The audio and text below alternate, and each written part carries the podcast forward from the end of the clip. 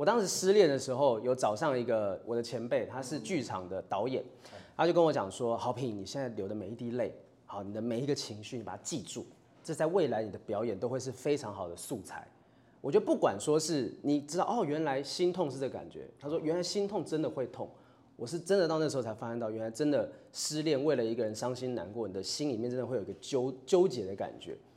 当你触及到你的情绪各种面向的时候，你才能够在舞台上面把这种面向呈现出来。我觉得对表演来表演者来讲是非常非常有帮助的。当然不是鼓励大家说就是麻烦请尽量伤害我。我觉得欢迎光临疑难杂症小卖所，我是叶秉辰，通过与来宾的对谈，找到生活的解答。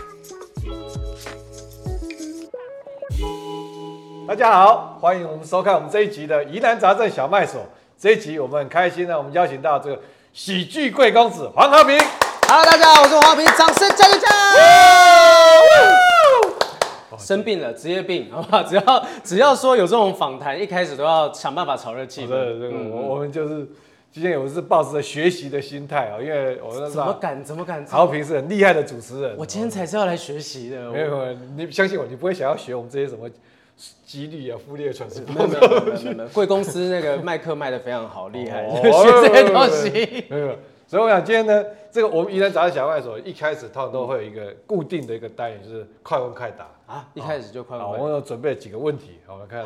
看这个啊，世界都没有透露给豪平。好，看豪平这个，哎，你等下用这支。好，用这个吗？圈圈叉叉圈圈叉。哦，就是是非题而已。对对对对。好，来，我们第一题，请问你是不是同志？嗯，哎，对不起，按错了。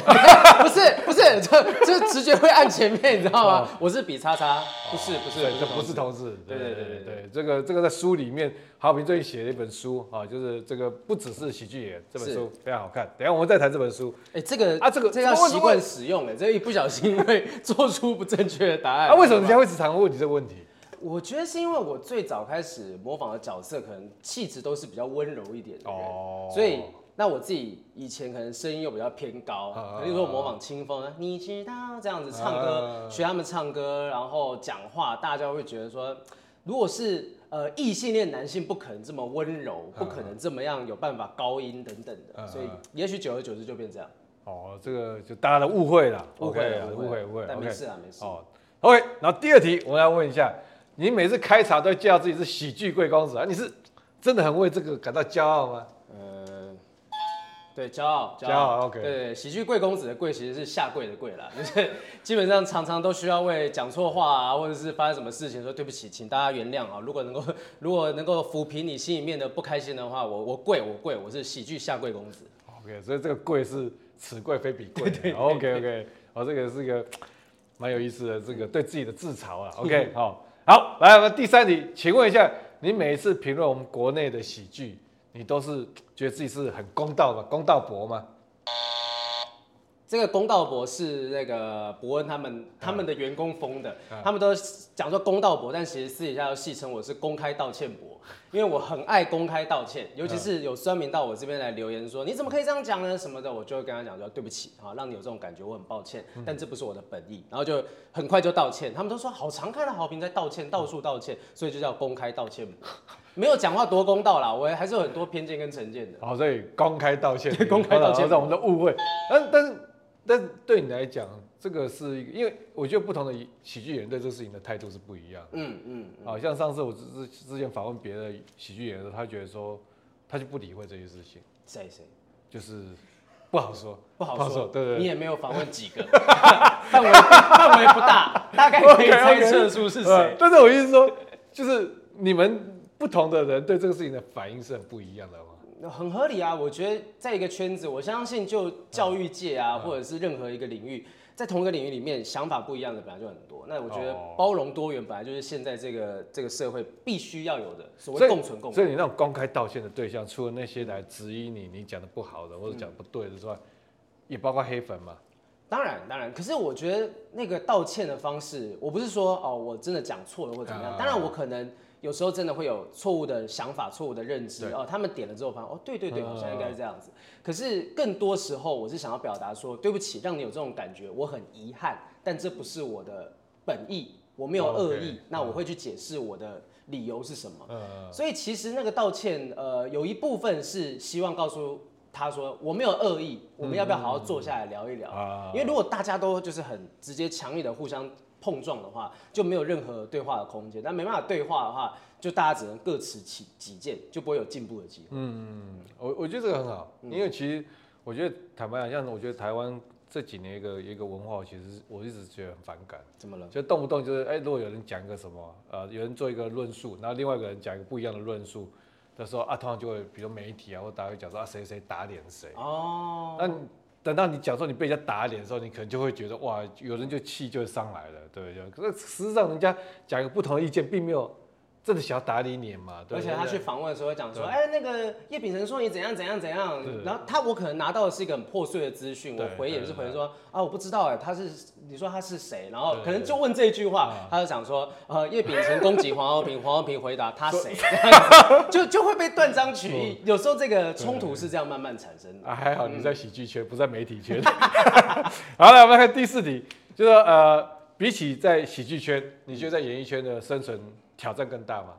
嗯嗯，怎么说？我觉得演艺圈是，呃，在所谓的现场喜剧圈，我觉得要处理的是内容题材，你把表演顾好。目前为止啦，但是演艺圈其实是一个发展非常。成熟的产业，我称之为产业了。那这个产业的话，你要处理的不再只是只有创作跟表演，你可能连行销也要顾，呃，人和也要顾，天时地利这些全部都要去处理进去。那就不是单纯的只是把艺人这个工作做好。我觉得作为，因为我自己是商学院毕业的，我每次他们都讲说，黄华平商学院毕业，你都没有做，呃，你学到的东西，你气研所学到的东西在什么地方？我说有啊，我把自己当成一个个人品牌在经营。那这个我就把黄敖平当成一间公司，那这间公司可能会有一些分支的小、嗯、小品牌，嗯、那怎么样去经营这些品牌？怎么样让彼此可以互相帮助？我觉得其实要做的事情不是单纯只有表演这么简单而已。OK，所以我我这样讲合不算不算合理？就是说在喜剧圈里面，因为喜剧就是你如果你真的很好笑，嗯嗯，其实你 most likely 你可以 survive 得下来。但是在演艺圈的话，其实很多时候他很多节目都是是是一整个团队。你要顾到的事情其实更多，不是你自己一个人厉害就厉害。应该说，就我觉得现在现场喜剧的问题是，反正怎么样做都赢不了伯恩，所以大家都 基本上就除了他以外，其他都是 loser，包括我们在内。所以那干嘛拼呢？我们就好好顾好自己就好了。但是在演艺圈，你可能真的会，你如果不进则退嘛，你没有前进，你就会被后面的人取代。这件事情是会让人家紧张的，尤其是当你你以为你已经站稳一个位置了，可是发现说。环境在变，然后人也会有不断出现新的人，这么多的变化之下，你没有办法只停在原地不动。那哪边的后浪比较多？哪边的后浪啊？如果真的要讲的话，我觉得演艺圈的。包山包海，我其实每次都讲说，我觉得现场喜剧其实也是演艺圈的一部分。嗯所以就连我们现在可能在做演艺圈的工作，也发现说周围也开始出现很多我们平常现场喜剧当中会遇到的人啊，凯莉啊、贺龙啊，他们慢慢都出现在电视上面，出现在我们周遭，跟我们一起工作。所以我觉得其实这个分界已经越来越模糊，越来越模糊。嗯，OK，好，那第五个问题，大家好奇是在演艺圈里面真的有所谓的潜规则吗？啊？嗯，我觉得应该有。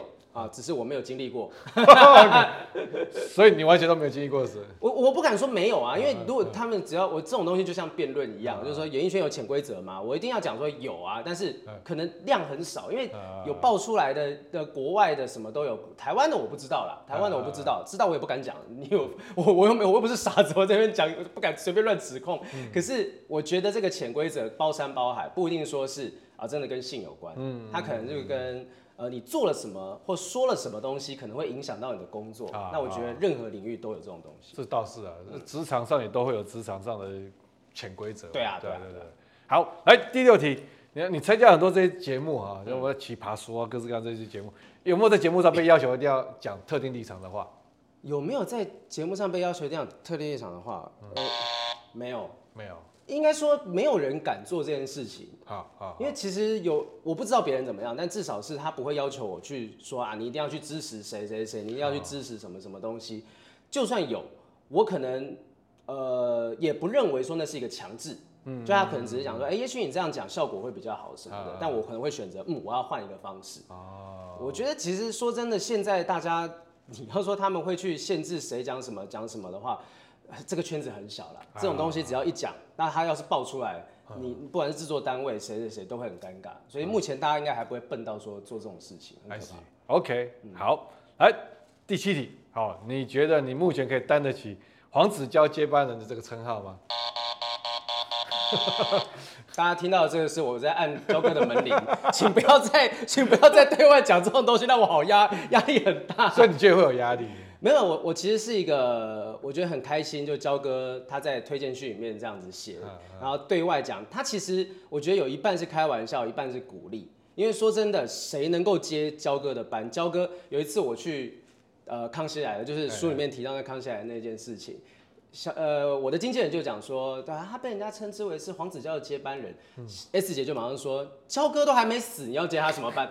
就佼哥现在还是这个世代非常崇拜的一个对象，嗯、一个 icon。我我们凭什么接班？嗯、我们能做的事情就是把自己做好。然后我说真的，佼哥对我来讲，呃，如师，呃，就是亦师亦友。哦。我觉得不太像是说我们真的要去取代谁取代谁，有些时候我们互相都会有一些请教彼此的地方，就是他可能会想要了解一下说，哎，我们这年轻一辈的可能一些 KOL 啊网红，他们谁是谁谁是谁之类的，那我可能也会问他一些主持上面的意见，所以我觉得没有什么谁接不接得了谁的班这件事。I see，嗯，OK，所以就是焦哥这样回答 OK 哈，就是我确认一下，听起来非常安全，这件事情就验证前面潜规则那一题，OK。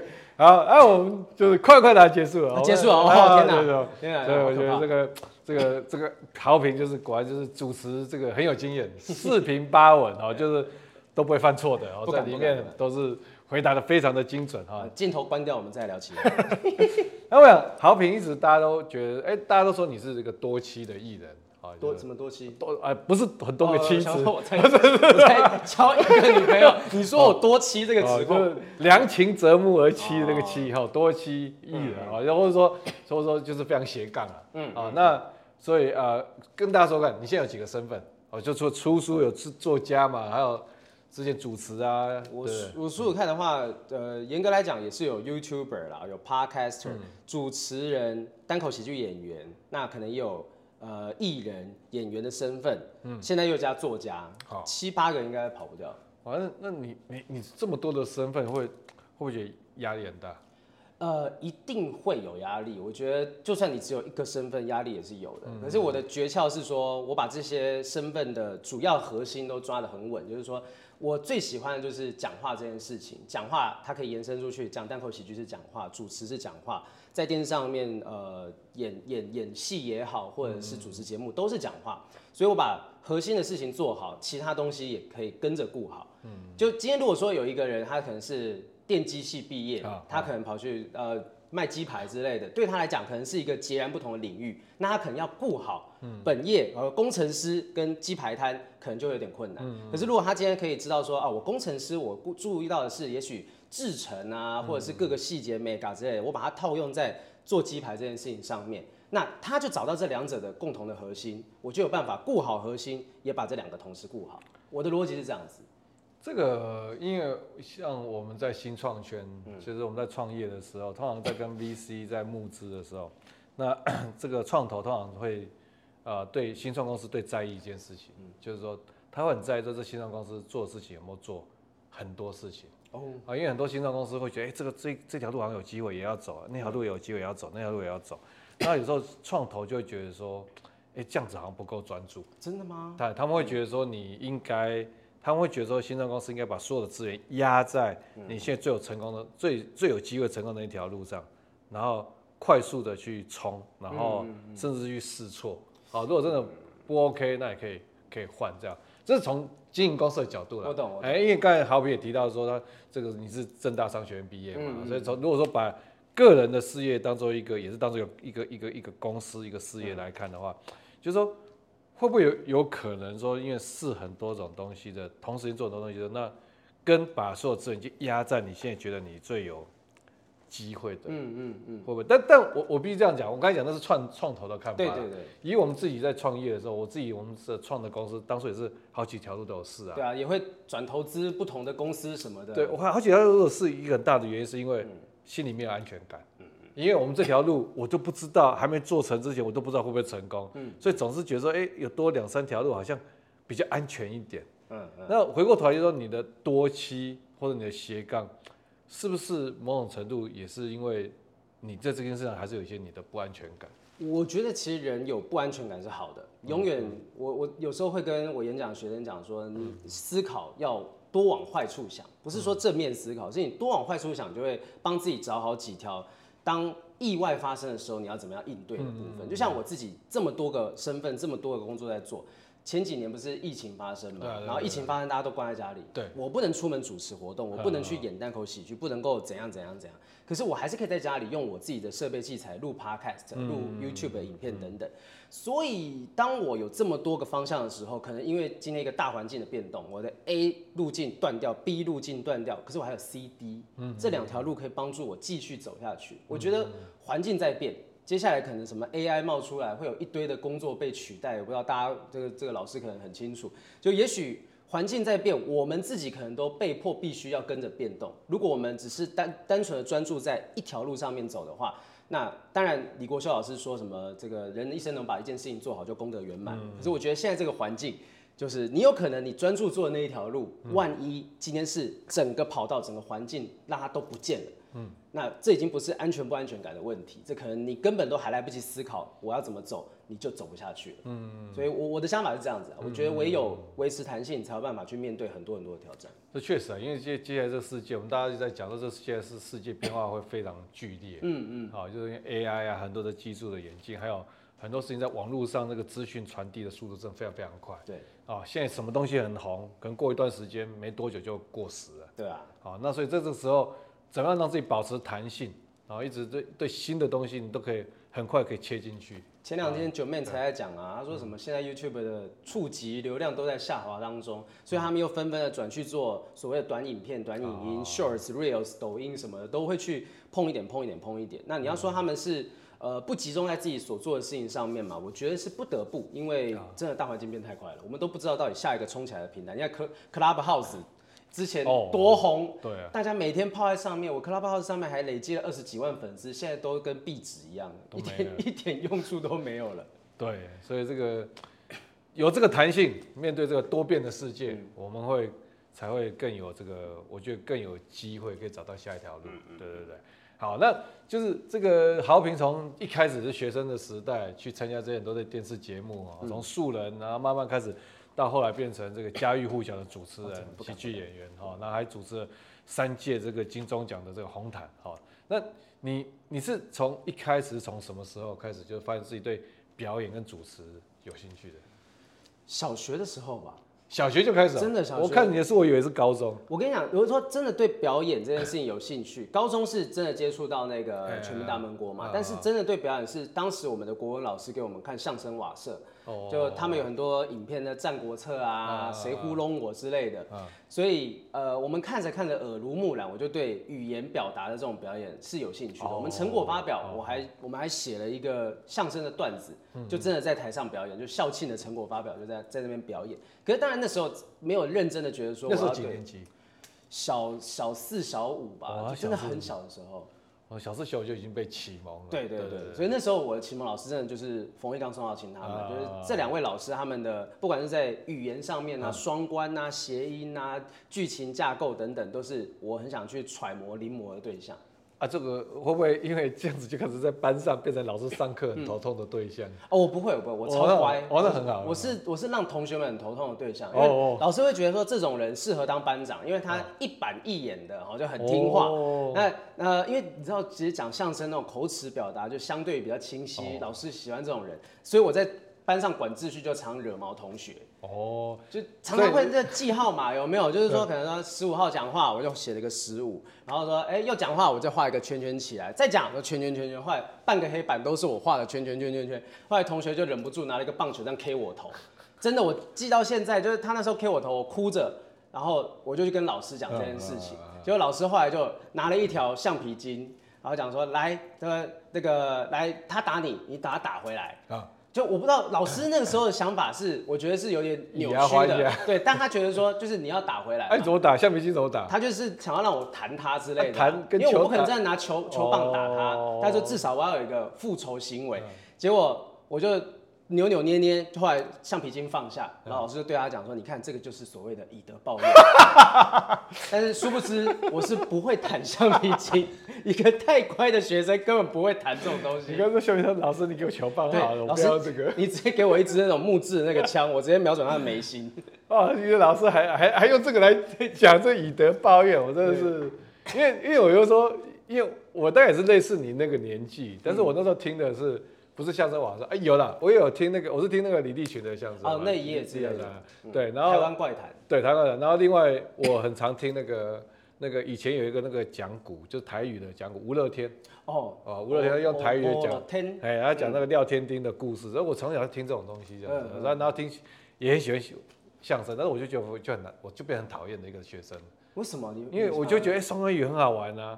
所以上课老师在讲话的时候，哎、欸，我就会故意讲个双关语啊，然后全班就哈哈大笑，哦、然后大家，那就搞得老师在台上哭笑不得这样。那、嗯、上课的节奏一直被我打乱这样。我们就是平行时空的两条线，就是同样看了这个相声瓦舍的作品，嗯、一个是可能走歪了开始骂老师，然后一个是一板一眼，盛唐教父一黑一白。你怎么会一板一眼？我真的很难想象，看着相声又开始变一板一眼。我就是压抑太久了，所以当就是今天有一个机会让我爆发出来的时候，我就开始。叛逆，在在这个学习的路上开始叛逆起来。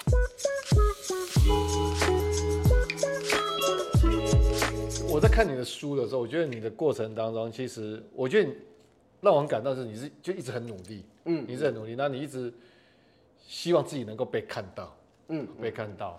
然后那但是过程当中，我就觉得说，因为你不包括当兵啊，很多这些各式这样，就是就会有一些转折嘛，对不对哈？嗯嗯，那就是。你你觉得你自己真正被大家看到的时候是什么时候？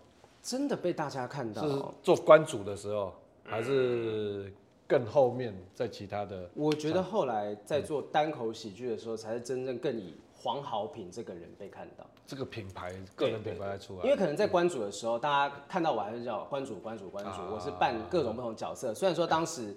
呃，完综艺玩很大，给我一个很好的平台，能够去表现的口条啊、介绍等等组织能力。嗯嗯。可是真的以这个名字被认识的话，真的是单口现场喜剧的时候，大家才知道哦，原来黄浩平他可以讲这样子的东西，他的想法、他思考是这样子。因为在那种舞台上面，你几乎没有办法隐瞒自我。嗯嗯。你你你你是没办法演出来的，那一定有某种部分是真实的自己。嗯，那当然，你透过表演去包装，把一些可能呃嘲讽的东西啊、酸的东西，去把它包装的更喜剧。但是那个呈现出来的个性，就像贺龙，其实他常常说他在做单口喜剧的时候，那个样子才是他呈现他想要被大家看到的样子。那夜夜秀上面的贺龙，不是他想要呈现的贺龙。嗯，我觉得这真的是在做现场喜剧，才让大家看见黄豪平到底长什么样。那你觉得台上的自己跟台下的你，就是是很不一样的人吗？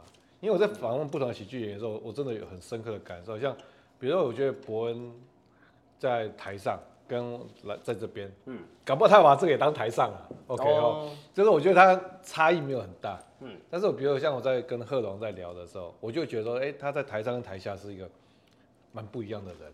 那你自己觉得你台上台下差异很大吗？我其实以前我觉得自己台上台下是。没有太大差异。好好好，应该应该说这样讲，就是我如果说我在单口现场喜剧呈现出来的黄豪平，那个是我对时事我本来就有质疑，会有一些讽刺想说的话。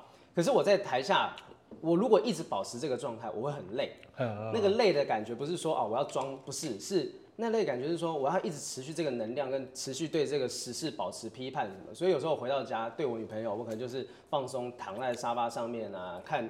看那个什么大嘻哈，看什么什么节目之类的，就是我会想办法让自己台上跟台下分开来的原因，不是说我台上应该应应该要一个形象，台下要一个，而是我觉得只有这样子，我才有办法持续在台上维持强大的能量去做表演。嗯，我我有类似的感觉，因为因为我在学校教课要教很久嘛，哈，嗯，常常教课，哎，每次教一一个一次一门课就要教三个小时，嗯嗯嗯，然后上课的时候你要在学校学生面前谈笑风生啊，然后。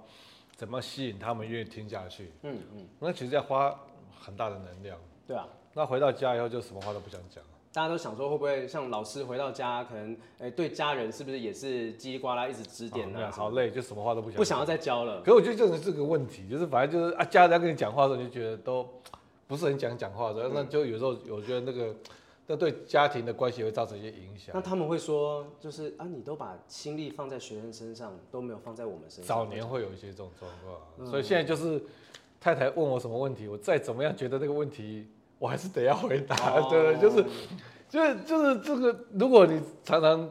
就是我觉得这是对关系也是一个一个伤害。那当然有一个方式简单，就是你对你的学生也开始冷漠。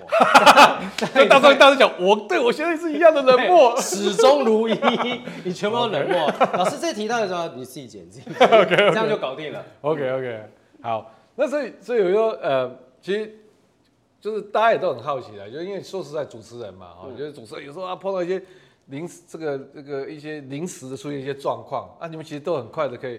要找到话，然后去去去能够去应付这个这个场面嘛。嗯，那你们这应变能力都非常强大。那这个这个是怎么练出来的？是你觉得这个是天分还是后天练出来的？我觉得后天，当然一定有一部分是天赋。嗯、我觉得现在生物学没办法告诉我们说到底是不是有些基因里面就有办法让他很会讲话什么的。嗯、可是我很多的应对方式都是来自于一次一次的经验当中。我刚刚讲说要多往坏处想，就是。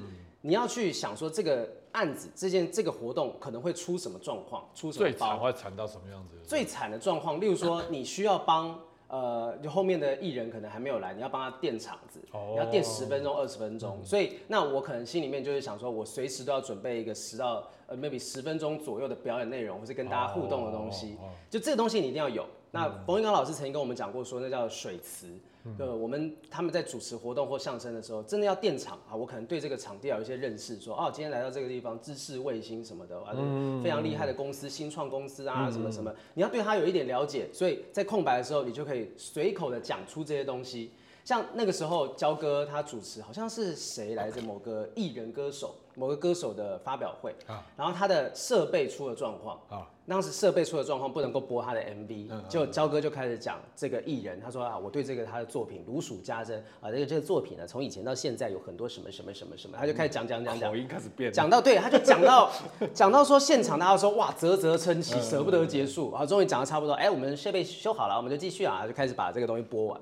就其实这些呃所谓应付临场反应的能力，真的是一场一场的做中学，因为你没有真的被丢到现场，你不会知道现场会有什么状况。嗯，比如说你要玩什么游戏，我们可能现在看就知道说，嗯，这个游戏在现场会有什么情形。你会不会让长官在台上站很久的时间，就只为了等底下的人上来？那长官是不是旁边要放个椅子什么的？那他们可能会觉得说，哎，哇塞，黄浩平或谁谁谁，你们这些主持人。呃，想得很周到，但事实上都是我们真的实际吃过亏，我们知道曾经遇过什么情形，那我们把这些经验运用在新的上面，没有捷径。那这样讲起来，会不会主持人比较难被取代？因为主持人需要这么多的过去的这些经验，嗯、然后才会历练出现在这个看到什么状况知道怎么反应。嗯、可是喜剧演员的话，可能就是你一直专注在你的你的段子的这个能够设计出好的段子，很好笑。其实就就在台上，其实就可以得到得到很大的共鸣。对啊，主持人确实是比较不容易被取代。就是有时候我们真的在跟公关公司，可能他们呃把两个主持人交给那个客户他们去选择的时候，大部分啊我们会输的都是年轻漂亮的主持人，不是有经验的吗？不是有经验的，真的就是容易被取代的点是在这个地方。就但是呃，我觉得久而久之，其实教育观众啊，就讲教育可能重了一点点，就是互。告诉他们说，其实今天你多花一点点钱，或者是你多谨慎的选择一下主持人，或者是各个环节，你不要省那一点点钱，有时候会帮助你救你一条命。因为主持人比较像是一个保险，就是它就是个安全锁。今天没有发生事情，这个事情活动顺顺的过去了，你都会觉得说啊，那主持人那早知道干嘛请他，他也才出来几次而已。真的出状况的时候，你就知道主持人的用处在哪里。那那那你你自己这么多年的主持下，你遇过最惨的惨烈的状况？呃，直接音响就没有啊。哦，音响就没有。音响没有声音之类的，那我们就要在那边等等音响处理好。那当时就直接呃扯着嗓子就大喊说啊哥哥，我们现在这个地方音响稍微故障了，我们来跟大家互动玩个游戏什么？那你脑中就有一些预备的游戏，例如说玩个空中剪刀石头布啊，或者是呃互动一下下下一个要上台的是谁？有没有？我们趁这个机会跟大家告白一下，来大声的喊说未成年的主张什么？你脑中会有很多的剧本，说我要怎么样填这个空白，不会让它单纯的就这样子过去。就最惨其实就是大家没办法听嘛，然后或者是。没有人的时候也有可能。就例如说今天是台下没有人，台下没有人。靠因为今天是那怎么办？就想办法聚众啊，哦、想办法聚众，就真的一直不断表演，然后说或者是真的走过去找人说，哎、欸、来来来，要不要过来看一下？等一下这边有什么表演很精彩。嗯、就其实我觉得没有人没有声音，就这种完全会让活动很难进行下去的，就是最大的挑战。其他什么讲错话这些事情，当然有的很严重啊，讲错公司名称，讲错来宾名称，但其实。大家记可能就记当下，嗯，对，一直会把这个错误记在心上的都是主持人本身。那我们要做的是什么？就是确保下次不会再犯这个错误就好。我们对得起自己。哎、欸，你有出过包吗？目前出过包啊，就曾经曾经有叫过董事长下台这种东西。是什么意思？就是董事长董事长致辞完之后说、嗯：“谢谢董事长，我们请董事长下台。”刚出来主持的时候会遇到这种状况，oh, okay. 然后回到后台那个我的搭档女主持人就一脸说：“你刚刚怎么会叫董事长下台？”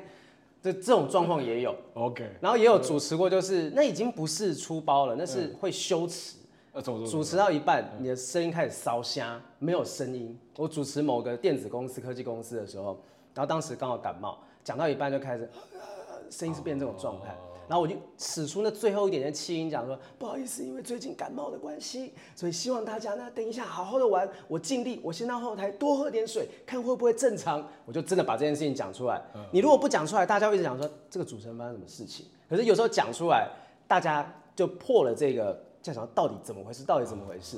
然后到到最后是底下人甚至跟我说加油，加油，辛苦了什么。虽然你觉得很温馨，可是其实还蛮羞耻的。就作为一个主持人，你真的应该要把自己身体顾好，等等。这是这是一个对自己的一个期许啦。嗯嗯，这种 OK。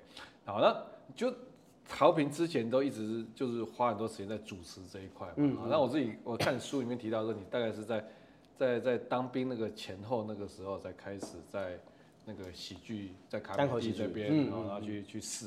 那你那个时候就说怎么样真的把这件事情开始变成一个 serious 的事情在在做？喜剧这件事情，应该就是发现，就是台湾开始在关注这个风潮的时候。其实在此之前，我都把单口喜剧当成是一个兴趣，就疗愈自己的一个方式。因为当兵期间，其实我没事干，我也我也没办法去赚钱，你知道吗？你你当兵的时候是不能够去呃接任何其他有钱的工作，不然就是你不能被发现。你觉得这些东西是，尤其是我当时已经是所谓公众人物嘛，那。大家一定会抓的比较严，我连光是去参加一个电影的首映会，我隔天就是被叫进办公室。啊，连参加首映会都对啊，他就说，他会说，豪平啊，这个虽然说那个首映会是没有拿钱的，但毕竟是公开的曝光哦，那所以对于说这个我们的替代役的形象来讲呢，可能还是不要让人家觉得你可能有拿钱的可能性。我说好，OK，好，我就听话，我就不去参加。那我就去参加那种就是没钱的嘛，单口喜剧，上台讲 open mic，但是真的没钱啊，我自己付车钱去讲，所以那边是一个唯一你想要表演、你想要对大家讲话的一个出口。嗯。现在有时候连拍片，他们可能拍一些短影片。哦，拍 YouTube，如果在服役的期间拍这种东西，有时候长官都会讲话了。就所以这种状况怎么办呢？我觉得到一个没有人知道你来的地方去做表演，我只差没戴一个面具，就到那个地方去讲。甚至我们要我书里面讲说，有一次就是演一个戏啊，说哎来上台上台啊，不要不要，来来上台上，不要不要来来上台，好好好，我就上去，要把那个戏演满，才有办法说让人家觉得说哦，你不是一开始就要过去，对对对对。所以，所以基本上，也就你是在当兵那一段时间，嗯，就是啊，开开拓了这条路。那也因为，其实，在那个时候，你开始感觉到说，单口相声不是，就是单口喜剧，可以也可以这样讲，就单口喜剧这一块，其实它的市场开始起来。当时就是伯恩开始做到被大家看见嘛，伯恩、龙龙之类的。那在这个状况之下，我们发现。哦，原来单口喜剧在台湾是有人有搞头的。对，那慢慢就开始，我想要把呃多一点时间，因为毕竟当兵期间什么始终没有，就时间最多，我就拿来开始想各种的段子啊，尤其是当时经历失恋也好，失恋跟失业，然后在当兵期间也是没有办法做其他工作的，所以这么多的事情跟冲击下来，我觉得对于一个任何一个创作者来说都是非常丰富的素材来源。我当时失恋的时候，有找上一个我的前辈，他是剧场的导演，他就跟我讲说：“好平，你现在流的每一滴泪，好，你的每一个情绪，你把它记住，这在未来你的表演都会是非常好的素材。”我觉得不管说是你知道哦，原来心痛是这感觉。他说：“原来心痛真的会痛。”我是真的到那时候才发现到，原来真的失恋，为了一个人伤心难过，你的心里面真的会有一个纠纠结的感觉。当你触及到你的情绪各种面向的时候，你才能够在舞台上面把这种面向呈现出来。嗯、我觉得对表演来表演者来讲是非常非常有帮助的。当然不是鼓励大家说就是麻烦请尽量伤害我，我觉得我还是希望说以顺其自然的方式去经历人世间的生老病死各种的悲欢离合。因为我觉得这个很有意思，就是说其实当兵，我就讲当兵这件事情，我觉得当兵看你怎么看待当兵的事情。就像豪平，他就在当兵的这段期间去历练，去卡米地去历练，所以他开始。把他的喜剧的这个才能慢慢的建立起来，嗯，然后也开拓他后来的这一条路嘛。那我今天跟大家分享一个秘密，什么？就是说这个我为什么会在，我为什么是一个电机系的教授，后来就要去开教简报的课，其实跟我当兵有关。怎么了？哦，我当兵的时候，那时候就是当那个，我就是当那个考预官嘛，然后就考上了这个飞弹部队的这个这个飞弹官这样子。嗯，那飞弹官那时候刚好那些年就是刚好。台湾刚那时候大概花一百多亿买所谓的爱国者飞弹，哦，就是国防预算，哎、欸，然后然后就部建好了，所以那个时候的总统李登辉李总统，嗯嗯，还有那时候的国防部长啊、参谋长三天两头就要来看那个爱国者飞弹的状况，这样子，然后我们指挥官叫做简报，然后我的工作就是电脑官，欸、我就是负责要做那个 PowerPoint 的，然后我们我们那时候做 PowerPoint 是怎么样，就是都要画一个大陆这么大，嗯，然后另外要画一个台湾，嗯，啊，这台湾要跟大陆差不多一样大。啊，这么不合实际的比例。对，我们也就是，然后有个红色的战机从这边上来，哇，然后我们就个飞弹上去，砰，这样子啊，那就是我整整两年都在搞这个，嗯，所以我 PowerPoint 动画超厉害的。你是说你用 PowerPoint 动画就可以做出那种飞弹模拟空战？对对，我们就做这种事情。所以到后来就会觉得说，所以我后来当教授就觉得说，哎，我除了电机的课，我之后还可以教什么？然后我觉得，哎。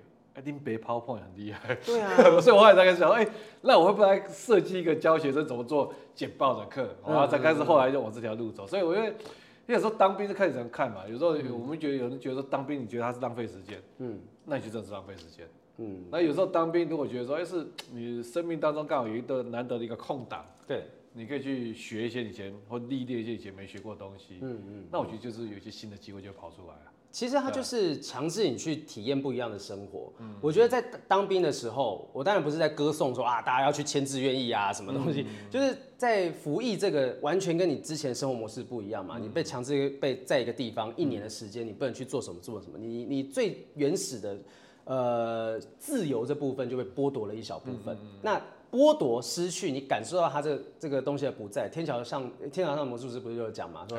存在，呃，失去才是真正的存在，消失才是真正的存在。嗯、我觉得当你失去这东西，你发现哦，原来这东西对我来讲是重要的，它对我来讲有这么大的呃不可取代性，你就会有很多东西，为了要怎么样把这东西拿回来，你会激发你的创意。嗯，所以我有时候都跟后辈的喜剧演员他们讲说，其实你们可以去旅行，嗯、或甚至你们就试着有一天就搭公车，看到什么车来你就上什么车，嗯、让你自己去一个完全不知道方向的旅程。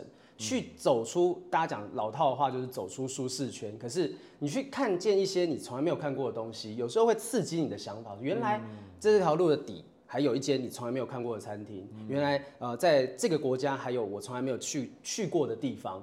我我觉得这件事情才有办法刺激我们不断有新的东西出来。我这几年觉得有一点点开始灵感枯竭的原因，就是我一直没有机会出国。哎，这个这个其实你刚才提到这个，我我因为我之前有看过。一些国外的喜剧演员，嗯、他们有讲到就类似的状况，嗯、就是说他们觉得说，哎、欸，刚出道的喜剧演员就蛮蛮容易红的，嗯嗯，应该应该怎么讲？就是说刚开始出道的时候，他写的段子都蛮容易很有趣。啊，因为他过去很多可能他是二三十年、三四十年生命的经验，然后他就把它拿来写段子，可是他那就很多的素材，对啊。可是可是慢慢的，当他上台哦几年下来之后，因为特别是他如果演艺生活这个演艺的这个。生活很忙的时候，他没有太多时间再去有其他生命体验的时候，那其实慢慢就像你讲，他就是他的素材变少，他生命经验变少，可以讲的事也都，可以拿来做段子的事也都讲过了，那就越来越会觉得灵感枯竭。嗯，所以你你现在会有这种的压力吗？我如果发现我没办法去旅行什么，因为其实现在就是说我跟我女朋友在一起，那我可能旅行我很难。抛下他自己去嘛，哈，就，我很想，但是不行，对，所以我必须要做一些方式，例如说我我让自己去学一些以前没学过的东西，OK，做一些没有做过的事，甚至是当今天有一些特别事情发生在我身上，例如说被诈骗呐，或者是说我可能去参加什么活动啊等等的，就这些事情会激发我说，为什么我的主观的想法跟客观的世界不一样？嗯，就是原我以为这个应该是这样子的模式，但其实它不是这么一回事。那这个想法的冲突就会产生段子的来源。就我可能光是吐槽，因为一定不是只有我有这样子的想法，一定有很多的人跟我一样有这样的共鸣，觉得说这件事情不应该是这样子的。那我把这些东西讲出来，它可以变成是在脸书上面转发几千则、几万个暗赞的呃贴文，也有可能是一个段子被大家转发几百次、几百万次等等。那，那这种思考，嗯、你是在生活当中无时无刻在做这样思考，还是说？你会在特定的时候，我现在要需要写段子的时候，嗯，才开始从，就你在才在特定的一段时间里面去做这样的思考。平常生活就蛮喜欢观察啊，我反正我手机手机不离身嘛啊，我就是看到有些什么奇怪的事情，我就把它写在手机的那个 Google Keep 这样里面把它记下来。那记下来，它因为它可以做标签，我可能这件事情我就可以标签说，哎，这是跟男女有关，这是跟交通有关，这跟什么有关。当我需要素材，我突然间我在真的要创作的时候，我在想我可以写什么东西的时候，我回过头来看这些素材，哦，我找到这些前提，我可以把它往下发展。我觉得这个不断的透过观察，当你有一个批判性思维在你的脑脑海当中建构起来的时候，你在观察的时候，你就容易看到那些你觉得不对劲的事情，然后你才有办法，你要养成那个记起来的习惯，才有办法在需要的时候把它们拿出来组织。我我觉得豪平讲这个很关键，就是说，如果是你是一个创作者。那观察真的很重要，嗯嗯、因为之前带我我有有一本有一本书，就是一个韩国的一个一个教育工作者来写的书，他是在韩国教大家演讲，非常有名的一个一个女士。那她在讲说她怎么教小朋友演讲，嗯，嗯，第一件事情就是教她每天写日记，哦，教他把每天他自己看到什么很特别的事情写下来，嗯嗯，那就是因为你今天有在观察。那你先观察到很多这些、这些、这些，你观察到一些生生活当中出现一些以前没看过的这些事情，点点滴滴，这就变成是你演讲非常重要的内容跟素材。嗯、所以我觉得好比刚才讲那个那个这个观察这件事情是非常非常重要，而且就是说在观察当中，可以去思考他一些一些。一些我觉得比较突兀的一些跟、嗯、跟我们平常人的想法就比较落差的地方。对啊，但不是叫你说真的搭公车的时候就看啊这样这样看人家，呃怎么了怎么了你在干什么？对，会被抓到警察局去静静的观察。我举个例子，又有一次像我去那个付停车费嘛，嗯嗯，而且停车费都是要付那个一百块进去嘛，嗯，好，那他就会吃那个钱。那有时候吃，有时候你付进去的时候，哎。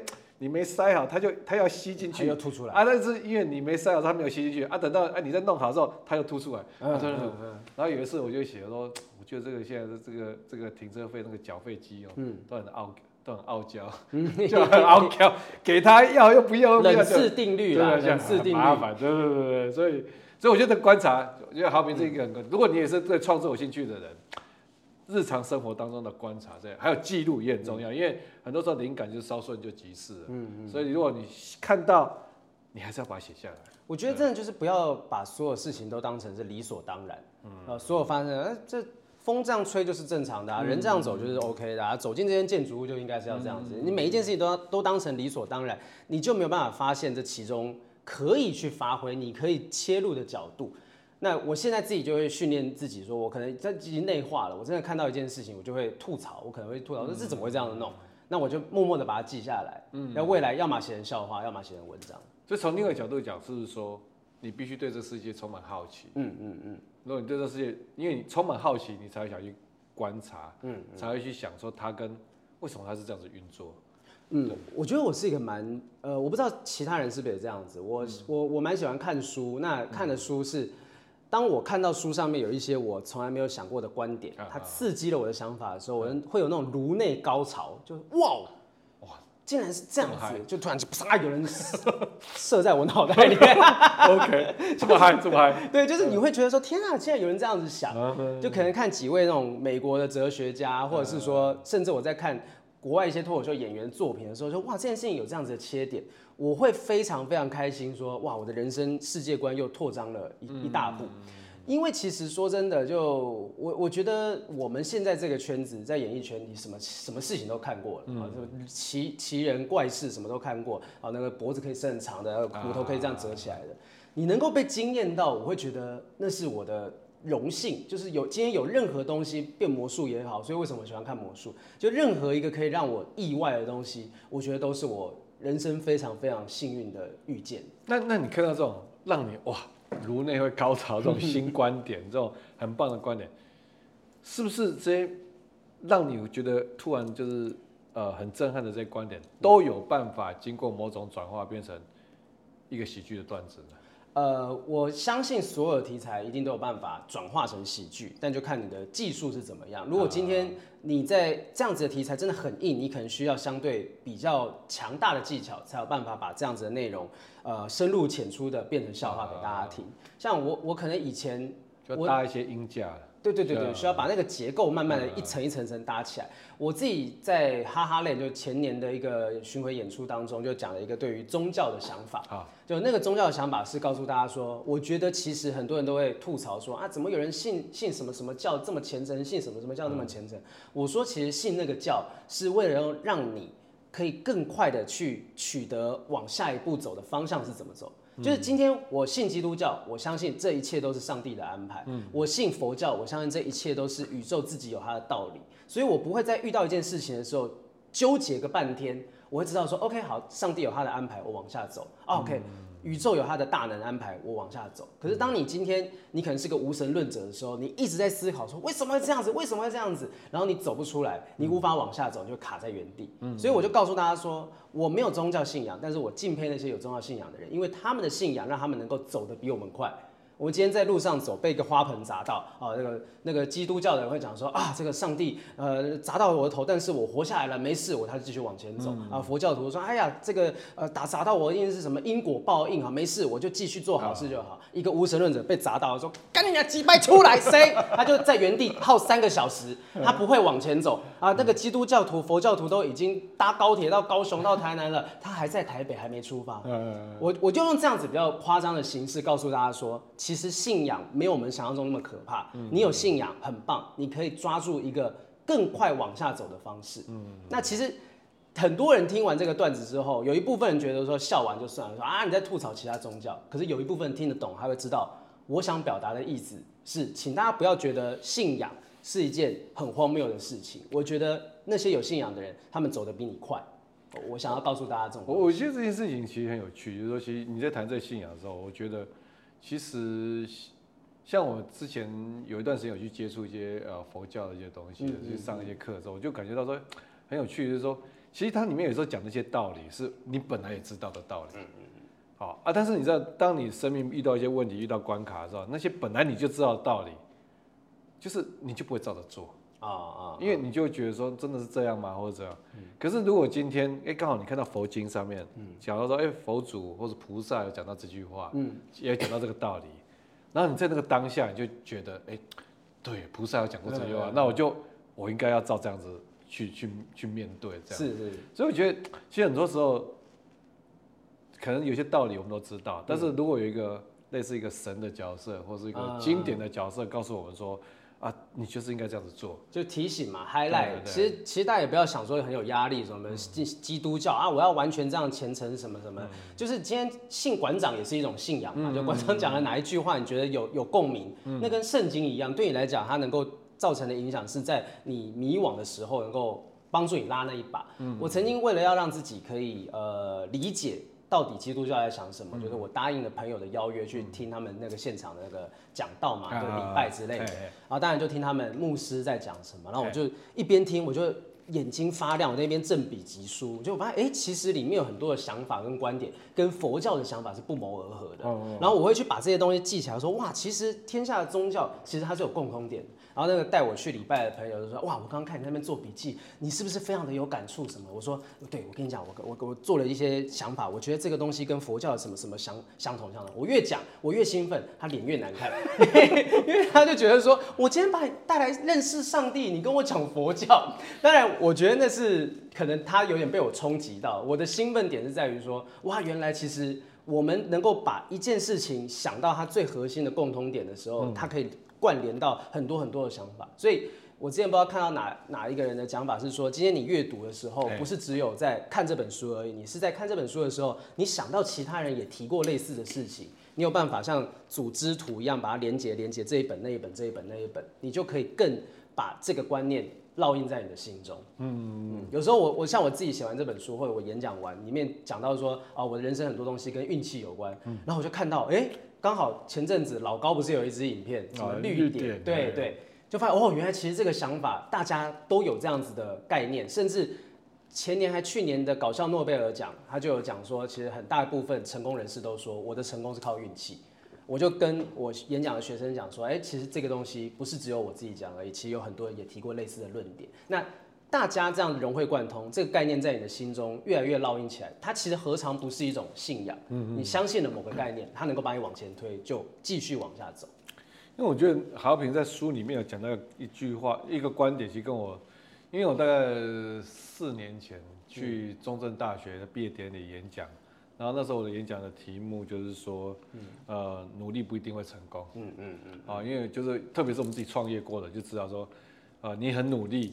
但是努力只是让人家看到我们的一张入场券，入场就该好比是讲说努力是让人家看到你的一张门票。那时候我在我那时候演讲是说努力只是让贵人有机会看到你啊，事实上你很多的成功到后来你就发现说，其实贵人这这个世界当中有多人其实是啊，你如果遇到贵人才有机会对成功啊，所以真的努力能够成功，我觉得可能就是。maybe 就读书吧，呃，maybe 对 对，你要让自己有办法撑得住，到时候机会来的时候，对，你你你值得这个机会，对，我觉得你才有办法。其他部分就是你只能够做，然后期待，也许那最后一里路是有个好运帮你推上去。那你要不要跟我们分享一下，就让你在过去这些经验，有没有你人生的哪一个哪一次是你真的很感谢你自己，就是因为你怎么样的努力而被什么样的贵人看到，开启什么样的机会这样子？呃，我觉得什么样的努力哦？最近刚好有一个有有一个节目啊，就是我最近参与的那个全明星辩论会这个东西，然后我就在尽量在不暴雷的状况下透露这件事情。反正在节目上面发生了一件事情，然后我大哭啊，对方也有人大哭，对方，然后大家就会觉得说，就是豪平你放轻松一点，不要有这么压力，这个节目其实怎样怎样。那我大哭，对方也大哭。其实我当下其实有点觉得说。我好像会不会透露出一种太急的感觉，让大家觉得你何必呢？为什么这样子你没办法乐在其中？可是当结束之后，就是有这个节目的前辈啊，主动就跟我联系说：“好平，我觉得我在你身上看见一个热情，那这个热情是我很难得看到有人对语言表达艺术这件事情有这么大的热情。”然后他就主动约我出来聊一聊，那我们就聊了很多可能未来可能的合作，或者他跟我分享一些经验等等的。就其实我没有想到有机会跟这样子的前辈有这样子的对谈，嗯嗯，可是如果今天我没有在这个节目上面，在那个场合为自己争取或为我自己的队员争取什么东西，没有展现出那一个想要的决心，根本不会有人知道你想要，啊，不会有人去伸出那个援手，因为我觉得台湾人有些时候会，呃，我不知道是不是台湾还是亚洲人，就是。不敢跟别人讲说，我想要什么，我想要什么，我想要主持金钟，我想要主持什么东西，好像讲出来会显得自己太过有野心。嗯嗯嗯。可是当你不讲的时候，大家就不会伸出这只手，告诉你，哎，其实我可以帮你。嗯。所以我之前在做不管网络节目也好，或 podcast 也好，其实当我需要帮助的时候，我就直接的告诉身旁的人说，哎，有没有可能可以，你可以直接来帮我什么的。我相信很多。找创投啊，找那个 VC 这些、嗯、这些人去要资金的也好，要要补助的也好，都必须要克服这个难关。对对对。但是其实这个是，就是我我觉得人类有一个很特别的特质，是我们也很开心能够帮别人达到成功，我们会对帮助的人产生好感。就是人要，我觉得人就是要谦卑啦，嗯、要承认自己的能力的不够不足啦。啊、嗯嗯嗯，因为就是当你努力到一个程度，那你就是。不见得能够做到你梦想中想做的事情。那那个时候，其实你要能够，就像你刚才提到，像我们在创业的时候，有时候就，呃，有时候有一个心魔，就拉不下脸，就跟人家讲说，我就是需要怎么样的资源或什么资金，就觉得我就靠我自己，那我们做不出来嘛。但你就是真的有些时候，你就是要认清自己的能力在哪里。哦，但是也因为你的努力，让人家还愿意帮助你嘛。对对对。那。嗯，我觉得豪平的书里面有一段，其实是让我觉得一直觉得，呃，那时候看着就很震撼了。就是说，就是就是他这个豪平说小的时候就很开心的跟爸爸说，你想要走想要走演艺圈当演艺人员，嗯，就后来就没想到就就被你爸爸塞了一巴掌，打了一巴掌，打了一巴掌。那那一巴掌现在还痛吗？现在当然不痛了，现在还会痛，但是打到骨头都变形了，那有创伤，知道吗？就是你现在会有 trauma 吗？现在会有创伤吗？其实我爸真的从小到大他没打过我几次，甚至可能说不定真的就只有那一次，只有那一次。对，那一次也许我不知道，也许他可能刚好心情不好，也许刚好工作上面遇到什么困难，然后一直被我烦。你想想看，如果小朋友在旁边讲：“爸爸，我要当明星，我要当艺人，我要当明星，我要当艺人。”哎，闭嘴啦！就是感觉他好像。就是我是我激怒他的，也不是没有可能，我不知道原因是什么。但当下我的接收到的讯息就是，哦，我爸不希望我当艺人，所以这个想法才会导致我后来可能在演艺圈初期在努力的过程当中，我不会主动跟我爸分享这些东西，不会跟我爸跟我妈都不会分享。就书里面有提到一些案例，那其实这个事情也有点颠。导致了我后来其实跟家里没有那么样的亲密，有些感觉、有些想法我不敢讲，就是变成一个习惯。你不可能说今天你从国小到高中都是比较冷漠对待家人，你现在突然间上大学，你就可以亲口随便的随口就说我爱你什么的，不会是这样状态。但是到后来是真的参加魔王大道之后，呃，不管是我爸，他会去跟同事讲说，啊说哎我我儿子礼拜六晚上十点钟有一个演出，然后我妈可能会去跟早餐店老板娘，甚至是。呃，我每一场脱口秀，他们都会买票来看。我姐，我姐其实大我。他们看着你压力会大吗？哦，我觉得他们看着我讲说他们的段子的时候，他们压力很大。我之前有一个段子是讲说，我买情趣用品寄到家里面，然后我妈以为是我爸买的那个故事。我在我爸妈在的时候把这故事讲出来。我真猛，真猛。然后我真的，他们听完回去，我就传说，哎、欸，爸拍谁？我讲这个东西，他说没事，很好笑。那真的，那个那是真人真事，所以。这件事情，我觉得大家才感受到说我在讲的时候，这是真的发生的一个东西。但我夸张了某些细节，可是我觉得我爸妈都对于我能够把这些东西讲出来是呃非常自豪的。他觉得，当然不是说啊，从你愿意承认那个是你买的，不是，是自豪说我能够在台上带给这么多人欢乐。但我姐比较特别，我姐她大我十二岁，所以她呃好几年前就已经有小孩了。她现在三个小孩，三个小孩，然后就国中都上国中。在这种状况之下，其实，在小孩子还没长大的时候，他很难来看我演出，所以初期他都没有来看。我那时候甚至默默的有一点点怨怼这件事情。我后来就只只有找我爸妈来看，我也没问我姐。后来有一次，终于我在某一场应该是年年有余那一场吧，哈，就是有一场穿黄色衣服那一整套，我姐终于来看。最后合照，她上台找我合照，她是哭着说：“我终于看到你的演出了。” 她是真的哭出来。然后我才觉得说，其实真的不是说他不来看，就是我觉得大家都有很大的。我们现在有时候要要邀请别人来看，说啊我有小孩，什么都想要借口。但是我相信，真的有了小孩之后，尤其是我身旁的小孩，有小孩的朋友越来越多，就知道说啊，这真的是不容易，不容易。所以我觉得对话很重要，你要去了解，不能够轻易的帮他们贴上个标签，说他一定是找借口，他一定是不想看什么的。我姐当时哭，我也真的差点在台上就飙泪出来，因为就没想到我姐。直接哭着上台找我合照，然后拍了那张照片。就虽然他后来可能照顾小孩不会每一场都到，但是我知道他其实是想看的。甚至我现在直播，我如果在开直播的时候，他会传讯跟我讲说：“哎，你跟那个瑞瑞打招呼，我我的外甥。”然后跟他打招呼，我在 say hi，他就传一张照片，是我的外甥们在看我直播的画面等等。他说：“我们三个小朋友都会背你的段子。”我说：“呃，不要每一句都背，不要每一句，就是看看就好，看看就好。” OK。所以这个我觉得在家庭里面啊，其实我觉得，因为我我觉得我们常常会在谈教育的时候，有时候要谈到一件事情，就是说，就是这个成绩的诅咒了。啊，就这么这样讲，就是说，当你成绩好的时候，反而很多时候你人生的选择会变少。啊啊，就是因为天赋的诅咒。对，天赋的诅咒，就是你今天成绩很好的时候，哎，可能考大学考分数很高，说了就跟你说，你就是去当医生。嗯，或是去念电机，或是去念什么，对不对？那想反而你的选择变少了。嗯，那回回看看回顾，你看你这个你的求学的路上，你一路都很优秀嘛。嗯，嗯啊，就是大家大家都说他是学霸啊，包括就是从一开始念正大的这个商学院，又念硕士，这样子一路下来。那我觉得身边的人，除了爸爸妈妈之外，不只有爸爸妈妈，我觉得很多人都会对于你的未来的路又有一些期待，这样子。当然了。那这种期待。我觉得那个书里面让我觉得那时候我可以很深刻感受到那个压力真的是非常非常大，嗯、就是连你之前的那个前女友也说说啊，你可以去找一个稳定的工作。对对对。那那个那那段那个压力这么大的情况之下，嗯、你你是怎么样走过那一段路子？呃，我突然想到的是，其实我在大一时期有一个英文老师，他是外国人。然后当我快毕业的时候，那时候我已经在做一些电视演艺的工作，但还没有真的以单口喜剧演员被大家给认识。然后就跟他聊到，他说：“你最近在干什么？”我就说：“啊，I'm doing some show business。” Show business，他就直接讲说：“There's no future in show business。”他直接讲说没有未来。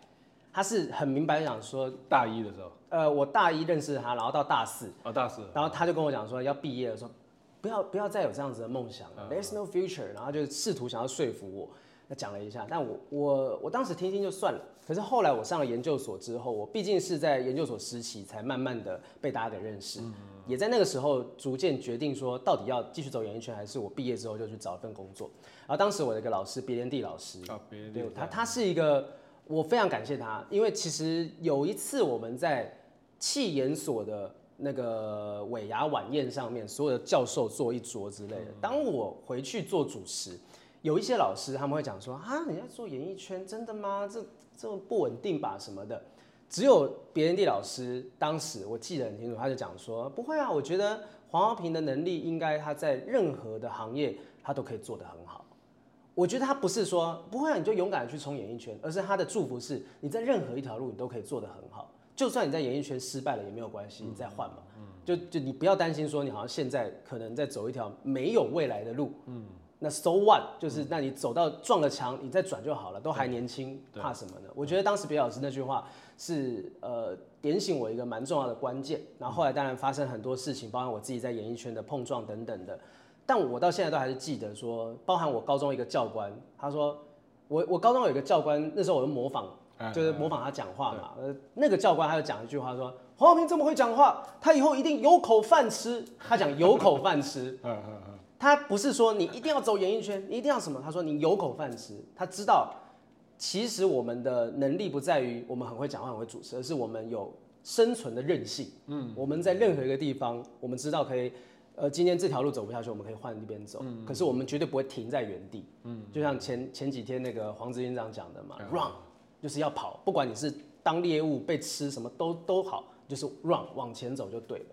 所以我觉得这个有时候老师的一句话，嗯嗯，其实对学生其实还是影响蛮大的。嗯，好，当其实我们当年轻人遇到一些关卡，其实在很彷徨的时候，如果真的有一个了解他的老师，然后。讲这样的话，其实是会对年轻人会产生蛮大的勇气。嗯，有时候觉得这个，如果这个看节目了，如果你是老师的话，哈，有时候看到孩子在这个这个阶段的时候，其实我是觉得是可以大家可以给他多一点。不要小看你们的影响力，真的，你想随便一句话都会有人记住。我当然是比较神经病一点，就是每一句我都记得清楚，但是。也许有些时候，他可能只记得住某一句话，你的所有的内容当中只记住某一句话，那一句话会影响他很深很深，所以谨慎的去使用你的语言，因为你你做为人师表，其实我觉得这个责任更大。嗯嗯，那其实还是回到刚才的问题，就当你身边的人对你的期待，跟你真的想要做的事情是很不一样的。嗯嗯，啊，当然大家期待你说你是正大的这个七人所毕业之后，当然会希望说你去业界啊，去哪里，但是跟。跟你想要走喜剧圈、走演艺圈是不一样的时候，嗯，这是你怎么跟他们沟通？就这个，这种就是我觉得现在年轻人其实，如果在业界，我们会讲说，你跟你的主管要做好向上管理，是是是，啊，管理好你的主管，让他不会对你想做的事情你就去阻碍你，对。那我觉得年轻人对自己的爸妈或是其他的这些如何向上管理，向上管理，你有没有一些？一些秘诀，或者你当初怎么做的？拿扣缴凭单堵他们的嘴。好，这这个这哦，这招蛮厉害的。就是我我是运气好的，是终于达到一个程度，是我知道我糊口没有问题，所以我爸妈就会觉得没事，你能够赚赚钱养活得了自己，那就 OK。那那是几岁的时候？我呃，我在当兵的时候，当兵的时候，因为当兵之前我就在演艺圈的以关主的身份被认识嘛。然后我当兵的时候，我爸才跟我讲说，他真正放心是他帮我缴第一张需要缴税的扣缴凭单的时候。他说哇，这比我刚出社会的时候第一年拿的钱还要多。哦、那那就当然，我爸不是说什么我赚的超级多，而是他知道我应该没有问题，是，所以他就放心下来。哦、那至于亲朋好友，我并没有特别想要去跟朋友说服的意思。我现在亲戚的亲戚，这种阿姨啊、叔叔啊这种亲戚都没有哎、欸，就是我我我的我的这个成长背景，我不是那种悲剧英雄，就是不是那种什么亲戚说啊，做应该改啊，我比来啦，没有，我没有这样的亲戚这样讲我。我阿妈过世的时候，就是呃，我就见到我的亲朋好友，在葬礼上面，他们不是说节哀，他是说可以跟你拍张照嘛？就他们没有，我想说你有没有搞清楚啊？有没有搞清楚时间啊？但刚刚拍照什么什么，但。